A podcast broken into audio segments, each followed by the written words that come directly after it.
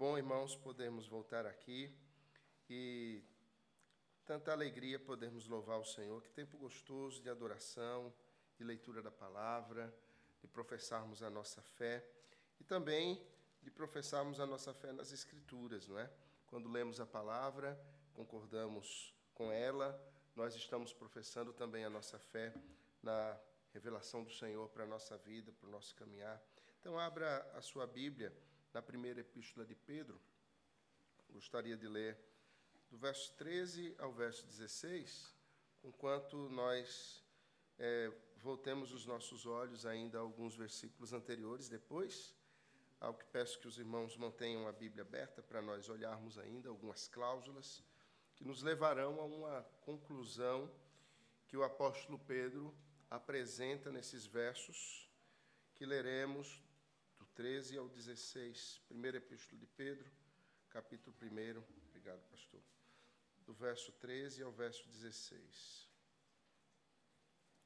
O texto sagrado nos diz assim: Por isso, cingindo o vosso entendimento, sede sóbrios e esperai inteiramente na graça que vos está sendo trazida na revelação de Jesus Cristo. Como filhos da obediência, não vos amoldeis às paixões que tinhas anteriormente na vossa ignorância, pelo contrário, segundo é santo aquele que vos chamou. Tornai-vos santos também vós mesmos em todo o vosso procedimento, porque escrito está: sede santos, porque eu sou santo. Vamos orar mais uma vez? Senhor, louvamos ao teu nome, nós bendizemos ao Senhor, meu Deus, pela vocação a qual o Senhor fez a nós, nos chamando para sermos teus servos, teus filhos. Senhor, pelo chamado eficaz, também pela santa convocação, a qual nós afirmativamente respondemos e por isso diante do Senhor nos reunimos a uma só voz, buscando a unidade da fé num só pensamento, em torno da tua palavra.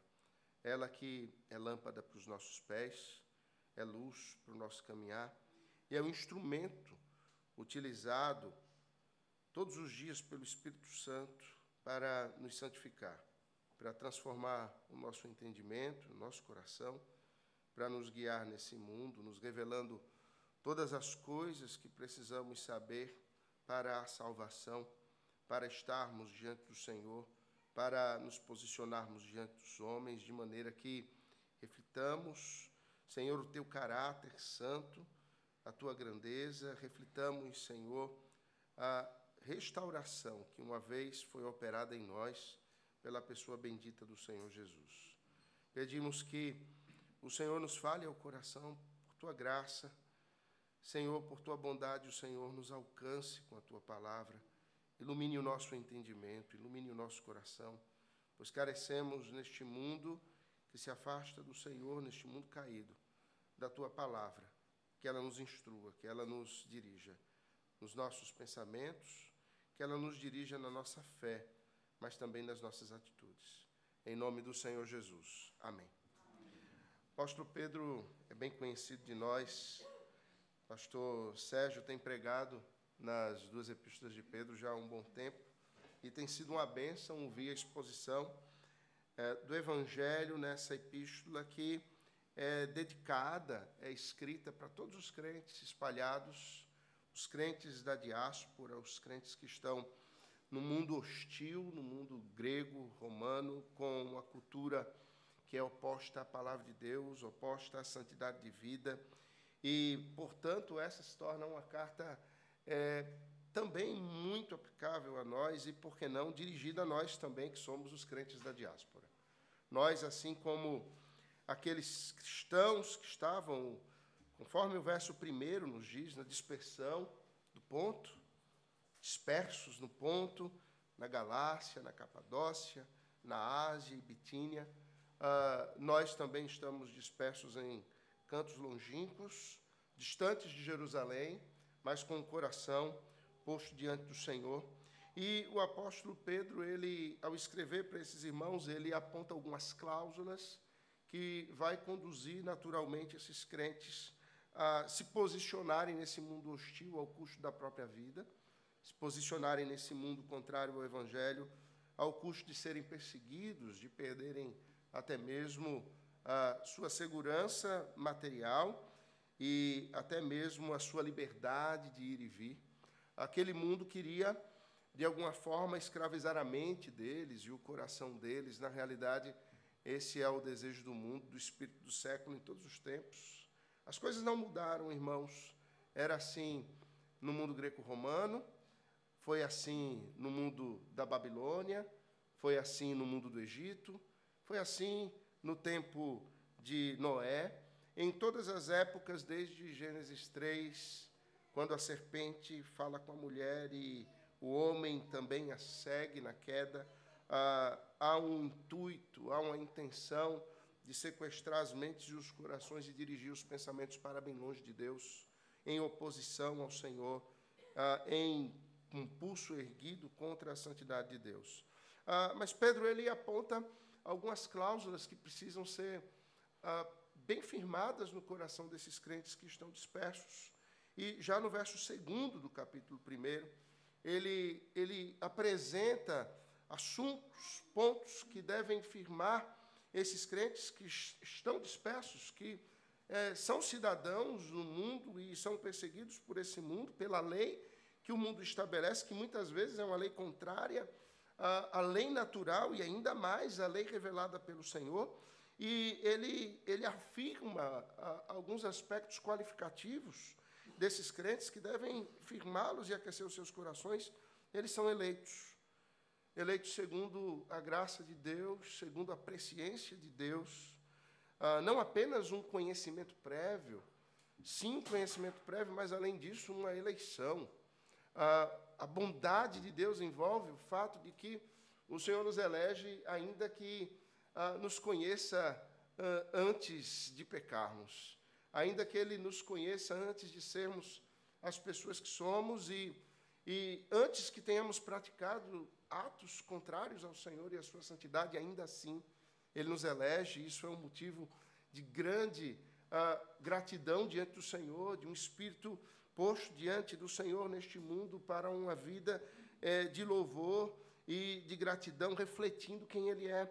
O fato, irmãos, do Senhor nos eleger eh, não, não, não significa que o Senhor viu bondade em nós, que o Senhor ah, viu que seríamos pessoas melhores no mundo pior, que seríamos pessoas tão distintas no nosso tempo que mereceríamos algo, mas é sobre isso que, Pedro fala a estes irmãos.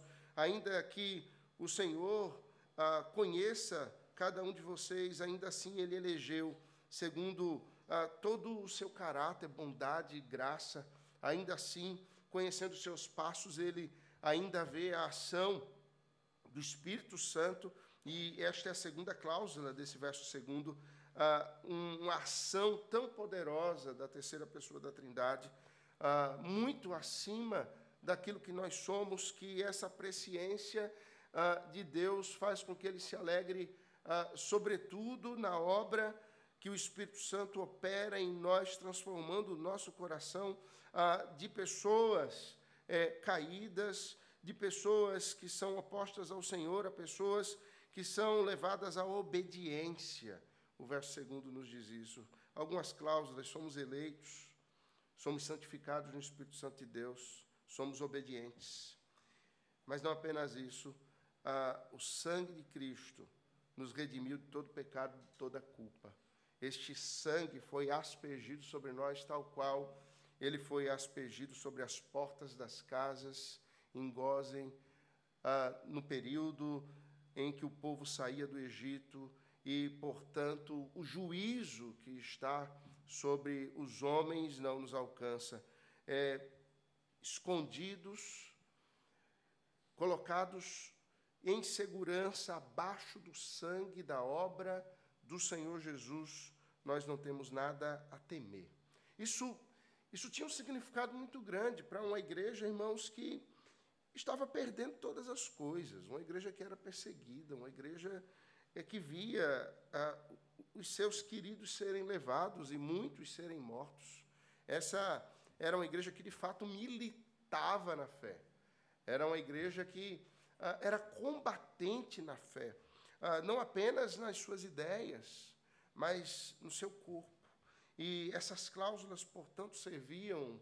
Pedro já inicia é, com essa intensidade, é, mostrando àqueles crentes que eles precisam, ainda que dispersos, estar firmados na obra da Trindade, na obra operada pelo Pai, pelo Filho e pelo Espírito Santo, o Pai que elegeu, o Espírito que santifica, o Filho que nos remiu e nos tornou filhos de Deus, agora servos da obediência à palavra de Deus. E ele conclui o verso segundo dizendo: graça e paz vos sejam multiplicadas. Percebe?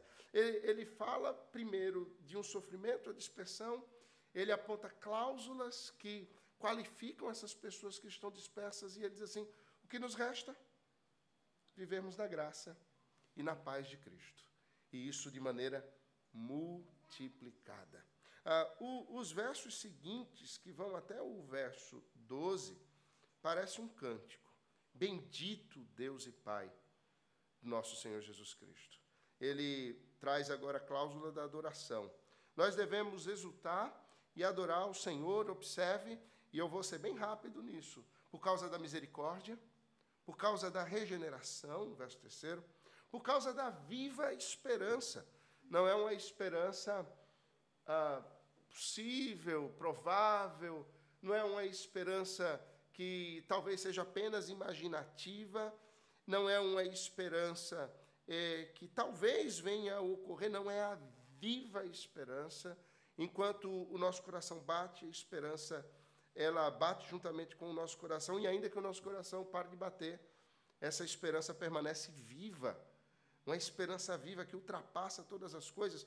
Louvarmos ao Senhor, bendito Deus e Pai, pela ressurreição de Jesus Cristo dentre os mortos, pois essa ressurreição abre as portas dos céus e é o que de fato envergonha todo o inferno e o adversário. Bendito Deus e Pai por causa da herança incorruptível. Irmãos, nós podemos ser é, corruptos na nossa vida, nós temos uma doutrina tão importante que nos dá a capacidade de compreendermos o que o mundo é e o que nós somos. Lemos na pergunta do catecismo hoje sobre isso.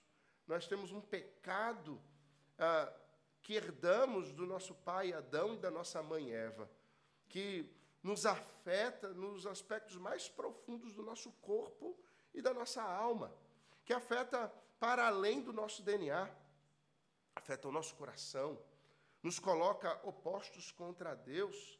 Além da doutrina do pecado original, nós temos a doutrina do fato de que fomos completamente corruptos, a depravação total. A depravação total nos ensina que não só ah, nós somos, praticamos o pecado, como nós somos eh, ainda tão piores que a margem da graça de Deus e dessa ação santificadora do Espírito Santo do Senhor, por causa da aspersão do sangue de Jesus e por causa da eleição operada pelo Pai, nós seríamos muito piores. O mundo seria muito pior. O mundo é um lugar difícil, sem dúvida alguma, é um lugar perigoso. Ontem ah, estava na comunidade onde é a nossa igreja ah, tem um trabalho não é, evangelístico e social e conversava com dois ah, é, homens que estavam ali é. Eles não são daquela comunidade, estavam muito apressados para ir embora.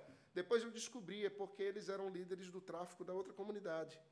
E eu estava conversando com os dois ali, os dois muito apressados, mas queriam ir embora logo porque estavam ali é, naquela comunidade que não era o lugar deles, eles estavam na outra. E, e, e na conversa, é, nós falávamos sobre ali aquela, aquela, aquela região, aquela invasão, e um deles disse assim: Eu fui um dos fundadores daqui, pastor. Eu disse: É mesmo? Um rapaz bem jovem. Ele disse: É, eu fui um dos fundadores desse lugar. E aí eu disse: Há quanto tempo? Aí ele disse assim: Há tantos anos. Aí o outro que estava junto disse assim: ah, Não, rapaz, você perdeu o tempo. Nessa época que você estava dizendo, eu não estava com você, porque eu estava preso. Eu estava cumprindo pena. Eu olhei assim, eu digo: Jesus Maria e José e o jumentinho que caminhou para Belém, é, que me guarda, né? Eu digo, eu não perguntei, deu até vontade, a curiosidade. É, naquele momento que não é muito comum a mim, é, é, surgiu, quase que eu pergunto, cumpriu pena pelo quê, vaso? Né? Irmãos, ainda aqueles que cumprem penas ah, nos presídios ou nas penitenciárias, que tenham cometido os pecados mais ah, dantescos, mais escabrosos, indizíveis que nós possamos sequer imaginar, ainda assim, eles não cometem tudo o que poderiam cometer. Porque há uma graça comum que se manifesta no mundo e que preserva este mundo, impedindo que ele seja tão corrupto quanto poderia ser. E bendito seja o Deus e Pai de nosso Senhor Jesus Cristo por isso. Porque se não fosse essa graça, esse mundo que é tão difícil seria insuportável. Nós não poderíamos habitar nele, nós é, não conseguiríamos viver neste mundo. Conversava com ah, uma das minhas filhas, e tem a mais nova agora, está com a seguinte demanda. Quando vou colocá-la para dormir, ela diz assim: Conta uma história da tua vida de quando eu ainda não existia. É, senta que lá vem a história. E dizia ela é, o seguinte, filha, quando eu tinha sua idade, ela tem seis anos, eu andava sozinho, descalço, no meio da rua. É mesmo? Se é, eu, eu, andava quarteirões longe de casa. Ah, na idade da sua irmã, que tem nove anos, eu estava pegando o ônibus sozinho, indo para a cidade.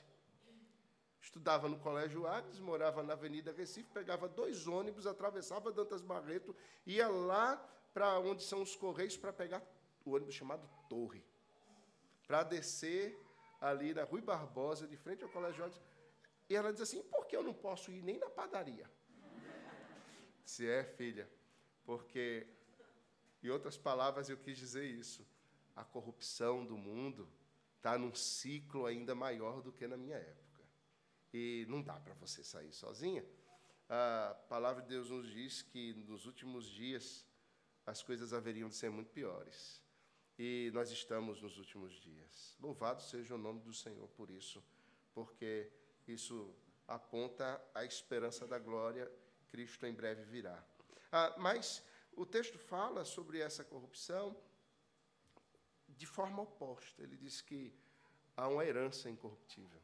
Nós temos várias cláusulas nesse texto que eu não, não poderia abordar todas. A segurança de sermos guardados pelo poder de Deus, no verso 5 a exultação que devemos ter em meio às provações, no verso 6. Sim, nós somos provados e o texto de Tiago, no capítulo 1, ele vai falar sobre provação e ele diz que ah, bem-aventurado é o homem que, tendo sido provado, ele é aprovado no Senhor. Ele se mantém firme em Cristo. Mas fala de uma tentação que pode vir também. E que Deus não tenta ninguém. Essa é a realidade do mundo em que vivemos, somos tentados nele. E que, uma vez vindo a tentação, e se não formos aprovados em meio à provação da tentação, ah, vem então a, a, nossa ambição, a vaidade, é, e em seguida vem pecado, e uma vez pe gerado o pecado, vem a morte. Mas o Senhor fala dessa provação, dizendo que nós devemos, em meio à tristeza da aprovação, que vem, o apóstolo Paulo, no capítulo 6 de Efésios, diz que o dia mal vem e que nós precisamos estar preparados para esse dia mal, revestidos com a armadura de Deus, e dessa maneira nós experimentaremos a exultação no meio da aprovação. Que coisa extraordinária é podermos pensar nisso. Dentre muitas cláusulas, que o apóstolo Pedro vai apontando, ele então conclui no texto que lemos hoje. Por isso, eu precisei fazer, apontar essas cláusulas, não para gastarmos tanto tempo nelas, por isso que é um passant, mas para aguçar a curiosidade dos irmãos a olharem essas cláusulas depois, nos versos anteriores ao verso 13, porque Pedro deixa muito claro que aquilo que ele vai dizer a partir de agora é, é, a conclusão, o resultado dessas cláusulas que ele apontou anteriormente. Por isso, o texto diz: por isso. É? é, é algo que está ligado a tudo que eu disse antes. Por causa da obra da Trindade, por causa da eleição do Pai, por causa da aspersão do sangue salvador do Senhor Jesus, por causa da santificação do Espírito, por causa da segurança, por causa das suas ricas promessas, da regeneração, por causa da alegria que pode vir ao nosso coração, um contentamento em meio a toda é, tribulação e provação que ainda experimentemos aqui. Cinja o vosso entendimento, sede sóbrios, esperai inteiramente na graça uma graça que está sendo trazida na revelação de Jesus Cristo. Ah, caminhe como filho da obediência, não deixe-se amoldar às paixões desse mundo. Sejam santos como o Senhor é santo. Percebe, irmãos, o que é demandado de nós decorre daquilo que o Senhor fez. Porque o Senhor agiu primeiro, porque o Senhor operou primeiro, porque o Senhor nos resgatou, porque o Senhor nos conheceu e nos elegeu por, quem, por causa de quem o Senhor é, por causa dele, ações que devem ser vivenciadas por mim e por você na nossa caminhada. Primeiro, cingir o vosso entendimento e sede sóbrios. Cingir o vosso entendimento e sede sóbrios. Ah, cingir é, um, é uma ideia que estava na cosmovisão daquele povo, daqueles irmãos dispersos e na própria cosmovisão de Pedro, falava de vestir-se, mas não vestir-se para um passeio, não é, vestir-se para e simplesmente uh, viver despreocupadamente, cingir, é um termo utilizado para a vida que é envolvida pela batalha. Por isso, se os irmãos olharem, ah, Efésios, no capítulo 6, ah, os irmãos observam é, que é exatamente isso que o, o verso décimo em diante vai dizer. Ah, quanto ao mais, sede fortalecidos no Senhor e na força do seu poder. Revestivos, ou outras versões dirão, cingivos de toda a armadura de Deus para poder ficar firmes contra a as ciladas do diabo, porque a nossa luta não é contra sangue e carne, sim contra os principados e potestades, contra os dominadores deste mundo tenebroso, contra as forças espirituais do mal nas regiões celestes. Ah, o que Pedro está dizendo está conectado àquilo que Paulo havia ensinado, ainda que os dois tivessem tido seus embates, eram iluminados pelo mesmo Espírito, eram inspirados pelo mesmo poder a escrever as mesmas coisas e dirigir a igreja ah, no mesmo rumo, olhando para o Senhor Jesus. Portanto, cingir a ordem que é consequente dessas cláusulas todas, que são resultado daquilo que o Senhor operou, é, envolve nós termos uma vida preparada para a batalha. Mas ele não fala de um, um revestimento, de um cingir-se exterior ele fala de um cingir da mente, de um cingir das ideias, dos pensamentos. Irmãos, se algo precisa ser operado em nós, é a mudança bíblica da nossa consciência, é a mudança bíblica da nossa mente, é a mudança bíblica da maneira de pensarmos, a mudança bíblica de vermos da maneira como vemos o mundo. Nós precisamos que a nossa mente seja transformada de maneira que as imagens que são captadas pelos nossos sentidos, de, e as figuras que são captadas pelos sentidos que o Senhor nos deu, elas, quando cheguem no nosso cérebro, elas sejam peneiradas, transformadas e significadas pela palavra de Deus. Não pelas nossas experiências, não pela nossa cultura, não pelo ambiente onde estamos. Por isso, a palavra de Deus é imutável, por isso, a vida dos cristãos do Antigo e do Novo Testamento e talvez seja estranho falar de cristãos do Antigo Testamento, mas sim, eles também eram cristãos na medida que esperavam um ungido de Deus que viria. Todos estes, do Antigo e do Novo Testamento, precisam ter a sua mente, precisam ter os seus sentidos e a maneira como interpretam as cores, as coisas, ah, significadas, peneiradas, orientadas pela palavra de Deus, e isso é, se faz por meio do cingirmos o nosso entendimento.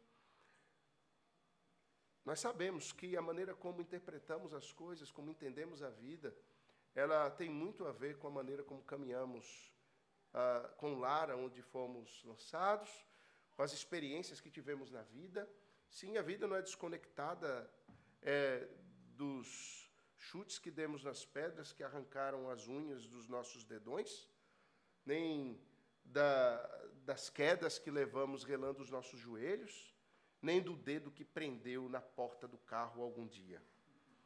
Tudo isso nos traz experiências, traz significado, faz com que a gente perceba o mundo, faz com que nós tenhamos um entendimento das coisas, mas o que Pedro está dizendo é: vocês precisam ter uma compreensão, uma experiência que seja muito mais profunda. É, a vida de vocês precisa ser dirigida por algo muito mais profundo do que aquilo que vocês vivenciaram exteriormente. Vocês precisam de uma transformação a partir de toda essa experiência com aquilo que Deus fez, com o fato de vocês serem eleitos, com o fato de terem sido alcançados pelo sangue de Jesus e experimentarem essa santificação do Espírito Santo. É por causa disso que a mente de vocês não é igual à mente das pessoas no mundo. Vocês não podem ser dirigidos pelos mesmos sentidos, desejos e orientações. Sede sóbrios. Ah, o contrário da sobriedade é a embriaguez. Você já viu ah, uma pessoa embriagada?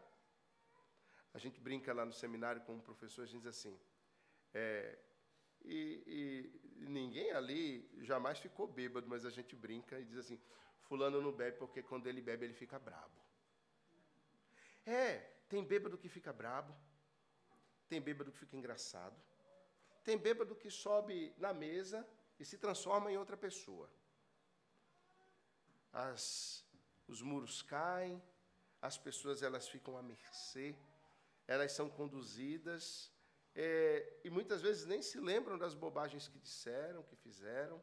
Famílias são completamente destruídas por causa da bebida.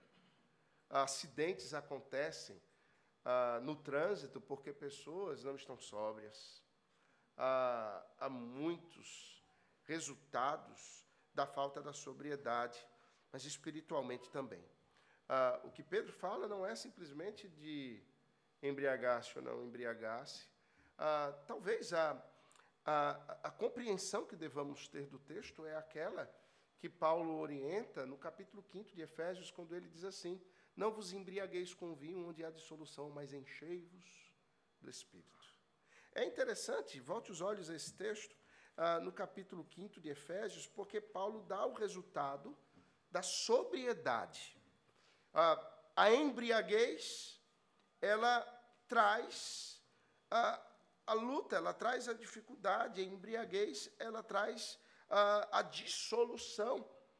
Mas observe no verso 19 do capítulo 5 qual é o resultado dos sermos sóbrios. Uh, ser ébrio é embriagar-se com vinho, e isso leva à dissolução. Ser sóbrio é ser cheio do Espírito.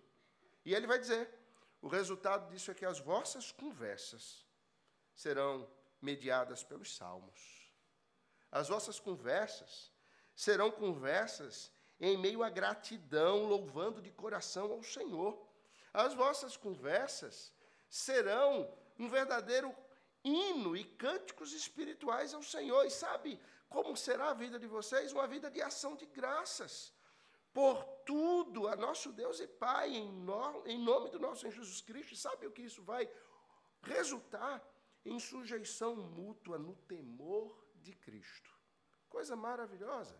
A sobriedade faz com que homens vivam como homens de Deus, mulheres vivam como mulheres de Deus, pais imitem a paternidade de Deus, filhos sejam obedientes aos pais, como ao Senhor, que patrões e empregados é, sejam como irmãos, e em todo o resto nós ah, nos revestimos ou nos cingimos da armadura de Deus.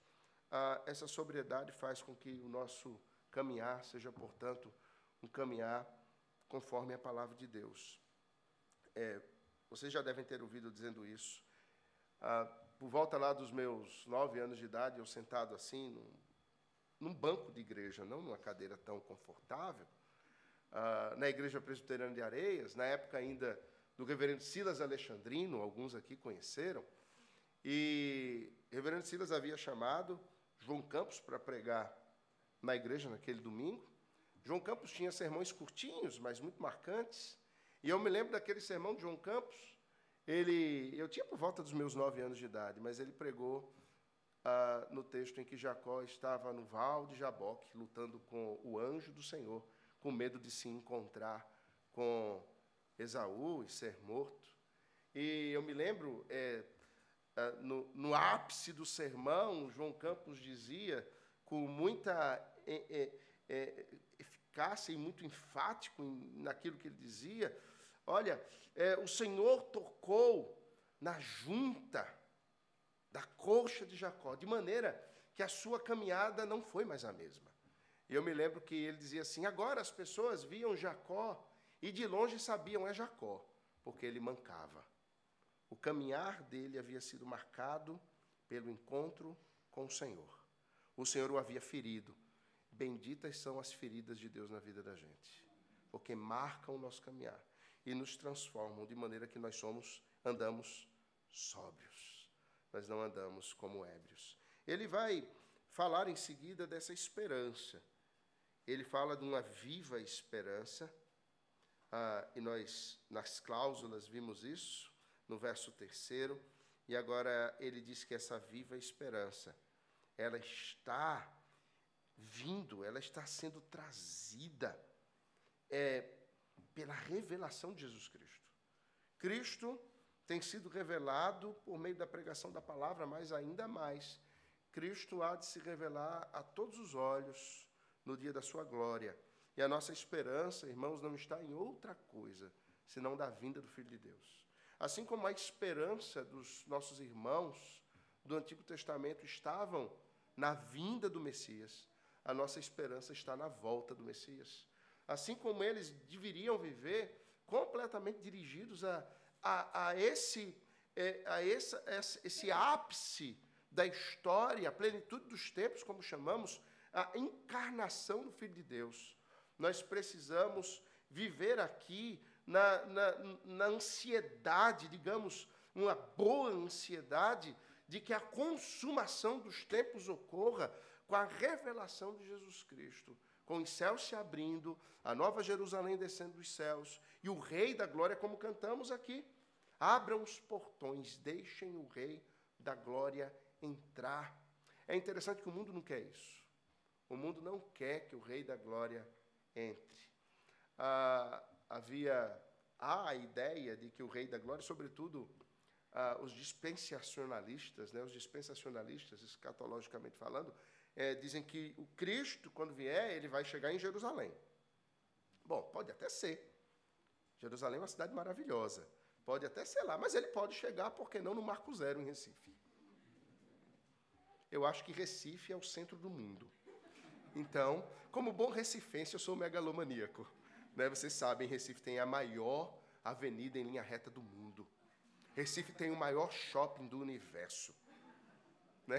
A gente custa... E Recife tem mais tubarões do que na Austrália, numa praia urbana. Então a gente se, a gente se alegra até pelos. E Recife é mais fedido do que Veneza. Grande Recife, maravilhosa Recife. Mas, digamos que o Messias chegasse em Jerusalém, digamos, no Monte das Oliveiras, e tivesse que atravessar o Vale de Cedron para entrar em Jerusalém. Há, há, um reflexo de como o mundo não quer que o Messias ele venha. A única porta da antiga Jerusalém, que está selada, fechada, é a, a porta dourada, que é a porta que a profecia diz que seria a porta pela qual o Messias entraria. Veja que coisa interessante. Todas as demais portas em Jerusalém estão abertas. A porta dourada ela está selada com, não é com tijolos, é com pedras gigantescas. Você olha do Monte das Oliveiras e a porta dourada está lá, que era a porta que dava no templo, e hoje daria exatamente ali na esplanada das mesquitas, e ela está selada, mas ainda tem outra coisa. É, se transformou a beira de onde era a porta dourada num grande cemitério. Por quê? Porque os rabinos e os judeus não podem pisar em cemitérios. Então é para dizer assim: ainda que ele queira abrir a porta, ele não vai querer pisar aqui porque aqui é o lugar de mortos. Eles só se esquecem de uma coisa: que o Senhor Jesus venceu a morte e é o Senhor da vida. E a vinda dele fará os mortos levantarem. Não haverá mais cemitérios. Simplesmente isso. E não há portas fechadas. Ah, tem um, uma falha é, é, no nosso pensamento e talvez do salmista. Nós não precisamos abrir as portas para o Rei da Glória. Com o poder dele, ele mesmo abre as portas. Afinal, ele abriu as portas dos céus para nós. Que outra porta é mais difícil do que essa? E ele a abriu. Nós podemos ter a esperança colocada em Cristo. Ainda, irmãos, que sejamos desobedientes. E, e como filhos de Adão e Eva, nós somos. Ah, nós somos parecidos com Edmundo, lembra dele? Em as, as Crônicas de Nárnia. Nós vendemos os nossos irmãos por. Ah, e é um negócio muito ruim, não é? Aquele docinho turco, manjá turco, já comeu? É, eu tive lá no, no mercado turco em Istambul e fui comprar manjá turco. Eu queria provar. Deixa eu ver se Edmundo tinha razão. Jujuba é muito melhor. E mais barato. É muito. Eu trouxe uma caixa de manjar tudo, ninguém gosta desse negócio. Você joga assim para pombo, pombo come tudo. Mas você joga para pombo, pombo não quer comer. De ruim que o negócio é. Não, não vale a pena. Mas às vezes a gente é como de mundo, vende os próprios irmãos e se escraviza por causa de um manjar turco, que é ruim, que não vale nada. Nós somos dessa forma. Ponto que o Senhor vai colocar no verso 14 é que a, essa esperança, a transformação da nossa mente, toda essa obra, ela nos transforma em filhos da obediência. E as nossas paixões não são, portanto, mais moldadas pelo mundo, pela nossa ignorância anterior, mas elas são moldadas por essa obediência. É o molde, a ideia é essa mesmo, de moldar. Se os irmãos vão a Romanos, no capítulo 6, os irmãos observam isso. Romanos, capítulo 6. Esse é o último ponto. Paulo, no ímpeto de agradecer a Deus, assim como Pedro, ele diz assim no verso 17: Mas graças a Deus, porque outrora escravos do pecado, contudo viestes a obedecer de coração a forma, ao molde de doutrina a que fostes entregues. E observe, uma vez libertados do pecado, fostes feitos servos da justiça. O que, você observa de comum aqui? Pedro fala da obediência, Paulo fala a obediência de coração. Pedro fala é, de uma forma, Pedro fala é, de um molde. Ambos estão falando da mesma coisa. Éramos obedientes aos nossos anseios e ao pecado, éramos escravizados por ele mas a doutrina nos moldou de tal forma, de tal maneira, que nós nos tornamos obedientes, servos da justiça, escravos obedientes da justiça, escravos obedientes da revelação de Cristo.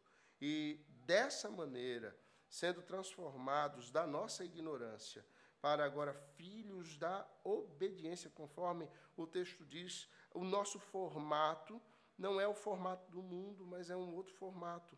É, é, é, a mesma ideia, não andamos como andávamos antes, agora nós temos uma outra forma de andar. Aquele texto de Romanos 6 dá a ideia de que éramos escravos do pecado e uma força maior do que nós nos atingiu, deixando a sua marca, o seu molde, o seu formato em nós, de maneira que agora nós estampamos na nossa vida esse molde, que é o molde da obediência e não mais o molde das paixões. Tiago, no capítulo 4, vai falar sobre essas paixões, e vale a pena os irmãos depois se deterem naquele texto do capítulo 4 de Tiago, que aponta de onde vêm todas as nossas dificuldades, todas as nossas lutas, as nossas quedas, elas vêm das paixões que militam na nossa carne e que nos levam à cobiça, e que nos fazem orar mal, e que nos fazem desejar mal, e que nos levam a guerras e a contendas. É, em primeiro lugar, contra Deus, depois uns contra os outros, e o mundo é o que é por causa disso. E então Pedro conclui, vendo tudo isso, diante de todo, tudo que o Senhor operou, dando esses passos de ter a mente transformada pela palavra de Deus, um caminhar que seja sóbrio, a nossa esperança posta não em nós mesmos, os nossos acertos. Irmãos, se nós colocarmos a nossa esperança nos nossos acertos, na nossa capacidade de agradar a Deus, nós estaremos perdidos. Não há absolutamente nada que possamos fazer para agradar a Deus. Às vezes nós queremos nos tornar ah, ativistas, dizendo: olha, se eu fizer mais, se eu agir mais, se eu realizar mais, então eu vou ser mais agradável a Deus. Ah, se eu fizer mais, então. Nós queremos muitas vezes agir com o Evangelho como se fosse um tipo de behaviorismo. Ah, é, nós praticarmos coisas para. Sim, há uma disciplina espiritual, mas que precisa ser antecedida pelo rasgar do nosso coração diante do Senhor.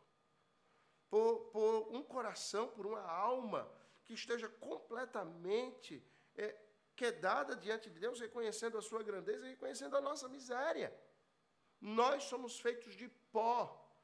Nós, irmãos, ainda somos alcançados pela depravação.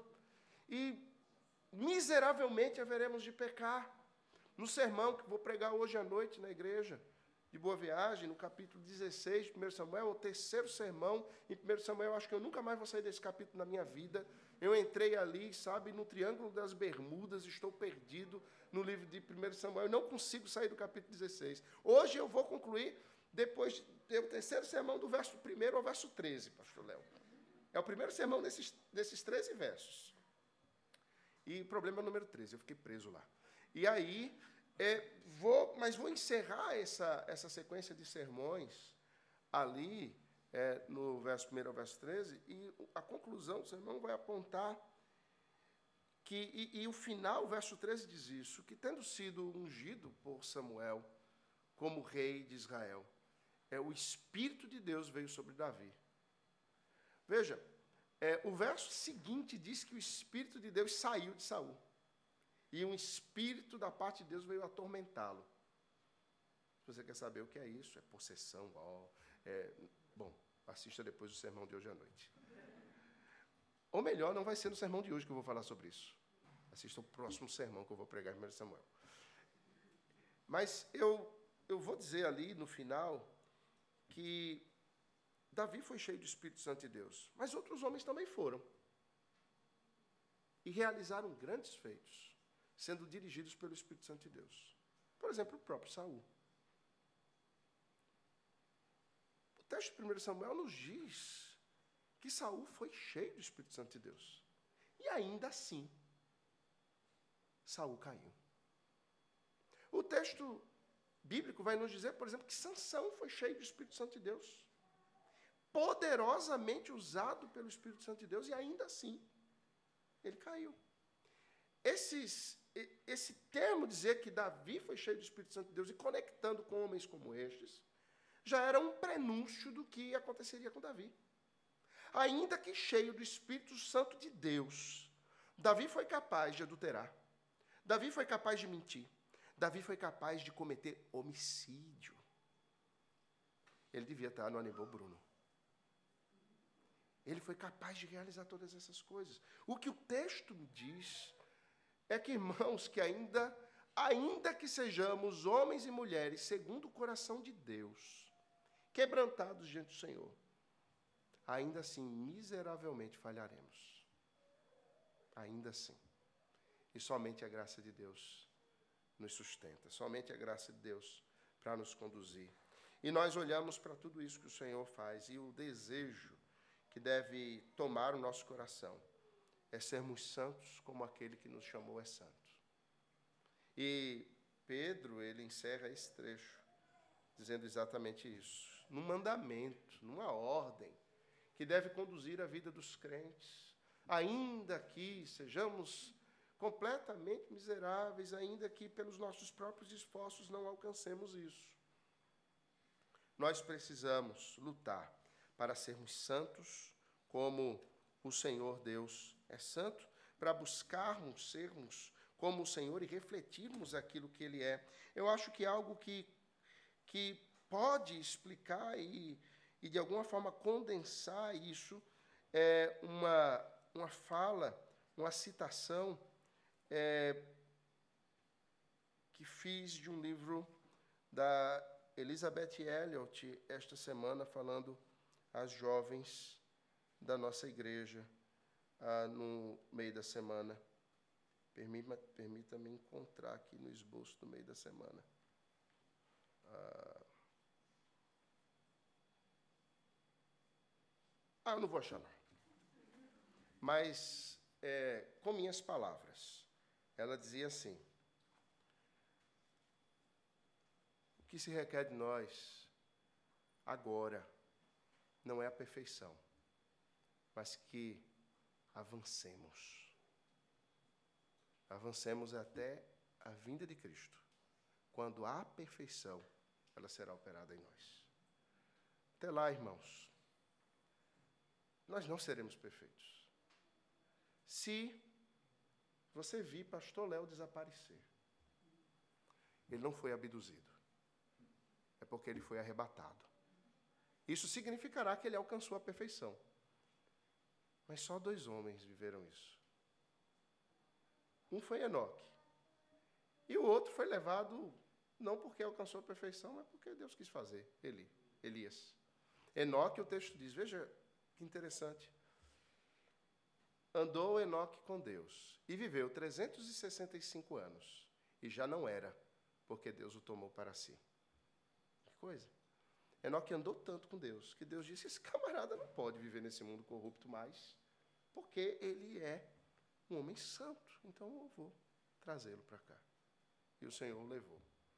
Ah, irmãos, a maioria de nós vai experimentar a perfeição só na vinda de Cristo. Mas nós vamos experimentar juntos essa perfeição. O interessante é que ninguém vai chegar antes de ninguém nessa perfeição. Todos chegaremos ao mesmo tempo, até mesmo os que já morreram. Porque, ainda que perfeitos em Cristo agora, eles são perfeitos pela metade porque eles estão apenas em espírito e não no corpo. No dia em que nós formos tornados perfeitos, esses irmãos que partiram também estarão na perfeição plena, com o corpo restaurado. Até lá, o que se requer de nós é que sejamos sóbrios no entendimento cingido, é que a nossa esperança esteja em Cristo, que nós sejamos moldados pela palavra de Deus e sejamos, busquemos, lutemos avancemos no sermos santos, como o Senhor Deus é santo. Que Ele nos abençoe, que o Senhor trate com o nosso coração e com a nossa vida para a sua glória e para o seu louvor, irmãos. Amém.